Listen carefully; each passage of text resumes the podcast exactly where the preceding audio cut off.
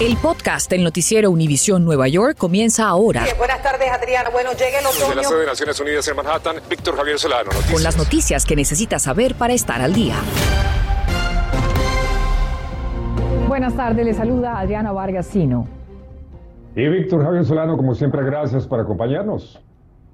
Por segunda vez en menos de una semana, la ciudad de Nueva York le da el último adiós a uno de sus oficiales de policía. El funeral del oficial Wilber Mora se realizó esta mañana en la Catedral de San Patricio en Manhattan. Luego su cuerpo fue trasladado hasta un cementerio de Queens para su sepultura. Nuestro Gary Merson en vivo desde Kew Gardens, en donde se realiza una vigilia por los oficiales Mora y Rivera, nos cuenta cómo transcurre este acto solemne. Adelante, Gary. Adriana, muy buenas tardes. En este momento le acaban de dar un aplauso a la vida de esos oficiales por dedicarse a una vida de servicio. Varios ministros religiosos ya han expuesto sus palabras, tal como el presidente del condado, Donovan Richards, quien dijo que si nos apoyamos en la voluntad de la carta que dejó Rivera, pues que eso nos motive a todos a hacer el cambio que queremos ser en nuestras comunidades sin la necesidad de ser policías. Escuchemos la historia de lo que ocurrió en el funeral.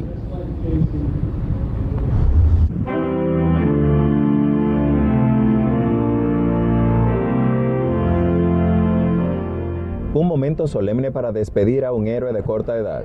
Una multitud se sobrecogió por segunda vez en la Catedral San Patricio ante el cuerpo de Wilber Mora, víctima de una emboscada junto a su compañero el pasado 21 de enero. Un muchacho tan joven perdiendo la vida y dejando niños atrás, familia.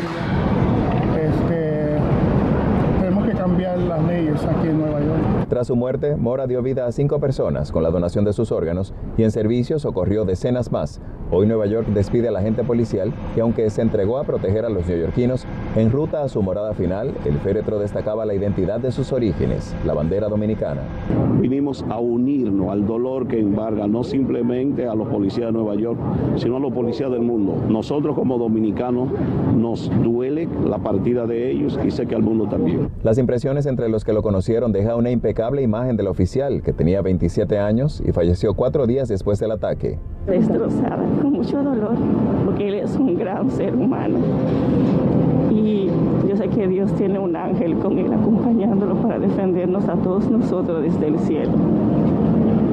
Gracias. Cientos le hacían honores. Desde la gobernadora de Nueva York y el alcalde de la ciudad, quienes acudieron a respaldar la familia, hasta personas de la comunidad y turistas que se impresionaban con la pérdida y se admiraban con la ceremonia. Me parece que está perfecto que se hagan estos homenajes a gente que está muriendo en, eh, digamos, en su trabajo. Recordemos que ambos oficiales han sido ascendidos al rango de detective. Este trágico evento lo que trae a la mesa es el tema de la violencia con armas que ha llamado la atención de oficiales locales así como del presidente Joe Biden. Informando en vivo desde Queens, Gary Merson Noticias Univisión 41. De vuelta con ustedes. Gracias a Gary, nuestra solidaridad para la familia del oficial. Bueno, para mañana se espera la visita del presidente Joe Biden a la ciudad de Nueva York, donde se va a reunir con el alcalde Adams para discutir su plan contra la violencia armada. Así que nuestro compañero Filippo Ferretti se encuentra en la sede o frente a la sede del Departamento de Policía de la ciudad, en el Bajo Manhattan, para contarnos más sobre los puntos de discusión. ¿Qué tal, Filippo? Adelante. ¿Qué tal, Víctor? Muy buenas tardes. Efectivamente, se espera el día de mañana la visita del presidente Joe Biden. Un día después, como acabamos de escuchar, del funeral del segundo oficial ha sido asesinado aquí en la ciudad de Nueva York. Hay que decir que el presidente encontrará una ciudad en plena crisis por la violencia armada. Piensen que en lo que va de año, en el primer mes de año, en enero, han sido 94 los tiroteos y 104 las víctimas en la ciudad de Nueva York. Sin duda, números mucho más altos en comparación a lo que se habían reportado el año pasado, eran 73. Realmente la ciudad está viviendo, sabemos, una crisis en, en el Bronx, pero también hay muchas víctimas. Precisamente estos son los puntos claves de la visita del presidente Joe Biden que llegará el día de mañana precisamente aquí en la sede de la policía en el Bajo Manhattan para poder discutir junto con el fiscal general, el alcalde Eric Adams y también la gobernadora Hochul cuál es la estrategia que la ciudad debe seguir para poder salir de esta emergencia. Por es toda la información que comparto en vivo con ustedes desde el Bajo Manhattan. Yo soy Filippo Ferretti. Seguimos con más. Vamos con otras noticias porque advierten sobre cambios en el sabor del agua potable en el estado de New Jersey. Así que nuestra compañera Damaris Díaz se desplazó hasta North Brunswick para explicarnos por qué esta situación, cuánto va a durar y qué pueden hacer los afectados por esta situación.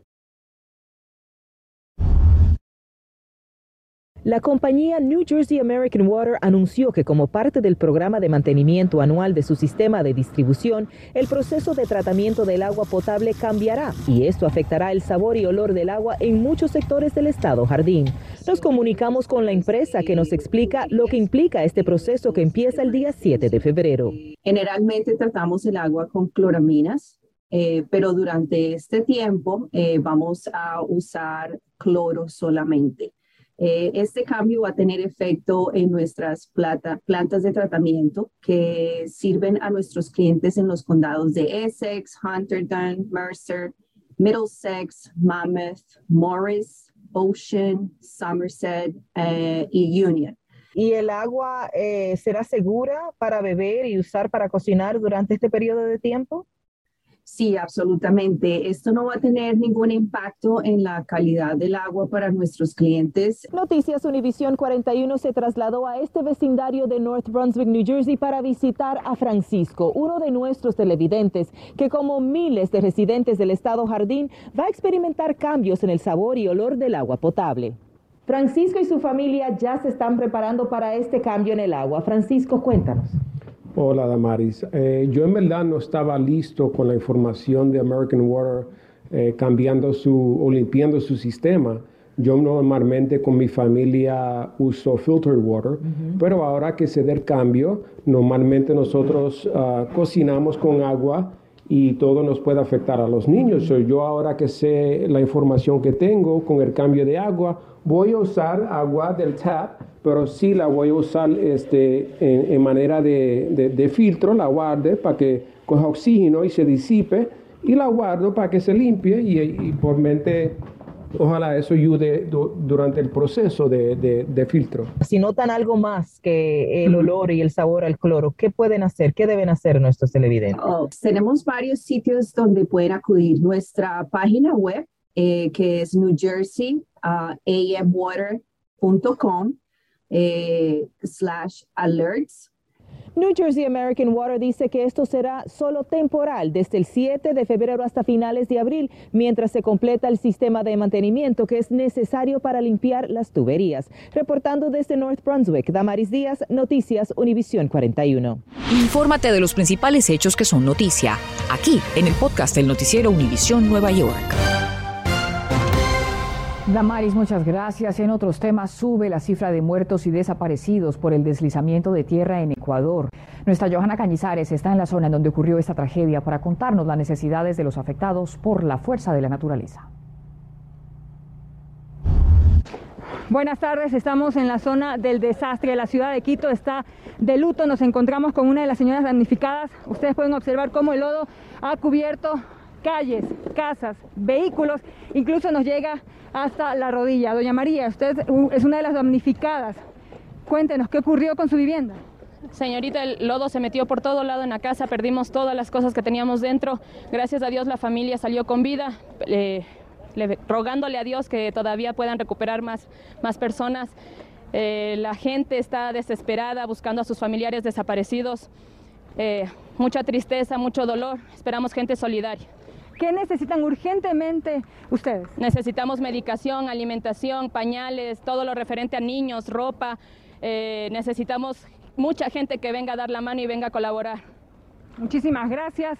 Bueno, seguimos reportando aquí todo lo que ocurre. Como ustedes pueden, ustedes pueden observar, las labores de limpieza y búsqueda y rescate de los desaparecidos continúan. Desde Quito, Ecuador, Johanna Cañizares, Noticias Univisión 41. Cada año, el 2 de febrero, se anuncia un pronóstico meteorológico muy peculiar, el de la marmota Phil, que nos cuenta si vamos a tener un invierno extendido o si disfrutaremos de una primavera adelantada. Es una costumbre que comenzó en el año 1887 en el pueblo de Punxsutawney, en Pensilvania. Es una tradición basada en una leyenda germánica que dice que si un animal hibernador sale de su madriguera el 2 de febrero y hace una sombra, significa que el invierno durará seis semanas adicionales. Y si no hace sombra, restarían solo tres semanas de invierno. Aquí en nuestra ciudad, en Staten Island, también tenemos una marmota llamada Chuck. Aunque es una tradición muy querida en los Estados Unidos, en realidad tanto Phil como Chuck no tienen nada de meteorólogos y no podemos fiarnos de sus pronósticos. De hecho, desde el 1887 Phil ha pronosticado 20 primaveras adelantadas y 104 inviernos más largos. En total, ha acertado menos del 40% de las veces. Además, hay años en los que Phil y Chuck tienen pronósticos contradictorios. Entonces, ¿qué podemos esperar este año? Pues según Phil, tendremos un invierno más largo. Pero mejor le preguntamos a un meteorólogo de verdad. Bueno, Albert, entonces cuéntame, ¿vamos o no a tener un invierno más largo? Como mínimo hasta el 20 de marzo, que es cuando termina el invierno, vamos a seguir en esta estación. Si me preguntas por el pronóstico de la marmota, quizás este año sí que ha acertado para la zona del Nueva York, para el área triestatal, porque si miramos los modelos climáticos, esperamos todavía un febrero que sea más frío de lo normal y con más precipitación de lo normal. ¿Eso qué significa? Que si se combinan temperaturas bajas con precipitación, podríamos tener más nevadas y más episodios como el que se avecina a finales de semana. Así que quizás sí que para el noreste la marmota ha acertado. Si pensamos en el resto del país, para el sur esperamos temperaturas más altas y menos humedad, así que quizás ahí sí que falla un poquito su pronóstico, pero bueno, al fin y al cabo es como lanzar una moneda al aire. La primavera meteorológica empieza el primero de marzo y dura exactamente tres meses, marzo, abril y mayo. Esto facilita el cálculo de estadísticas. La primavera astronómica empieza alrededor del 21 de marzo cada año y es cuando el sol se ubica directamente sobre el ecuador y los días y noches tienen la misma duración en casi todo el mundo. Y aunque no sabemos si la marmota acertará,